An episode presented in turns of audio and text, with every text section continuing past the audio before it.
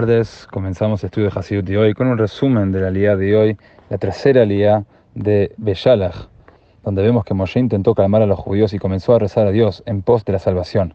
Pero Dios dijo a Moshe que no hacía falta rezar. Lo único que era necesario que hiciera era elevar su bastón sobre el mar. Este se partiría y permitiría así a los judíos atravesarlo a salvo. Como dice el versículo, Beata harem et matcha uneteyet yadcha alayam. Dijo Dios a Moshe, toma tu bastón y alza tu brazo sobre el mar. En un Fabrengen del año 82, el Rebbe explicó lo siguiente, que la partición del mar de Juncos, el Yamsuf, fue un acontecimiento milagroso y sobrenatural. Sin embargo, tenía que haber una acción natural que encendiera el milagro.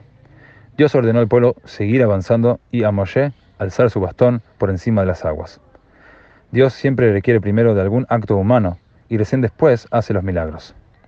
Esto se debe a que los hechos que ocurren sin nuestra participación no nos afectan profundamente.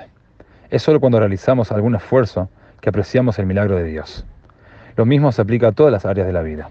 No basta con pedir las bendiciones de Dios, debemos también hacer algún esfuerzo que pueda servir de canal para la bendición.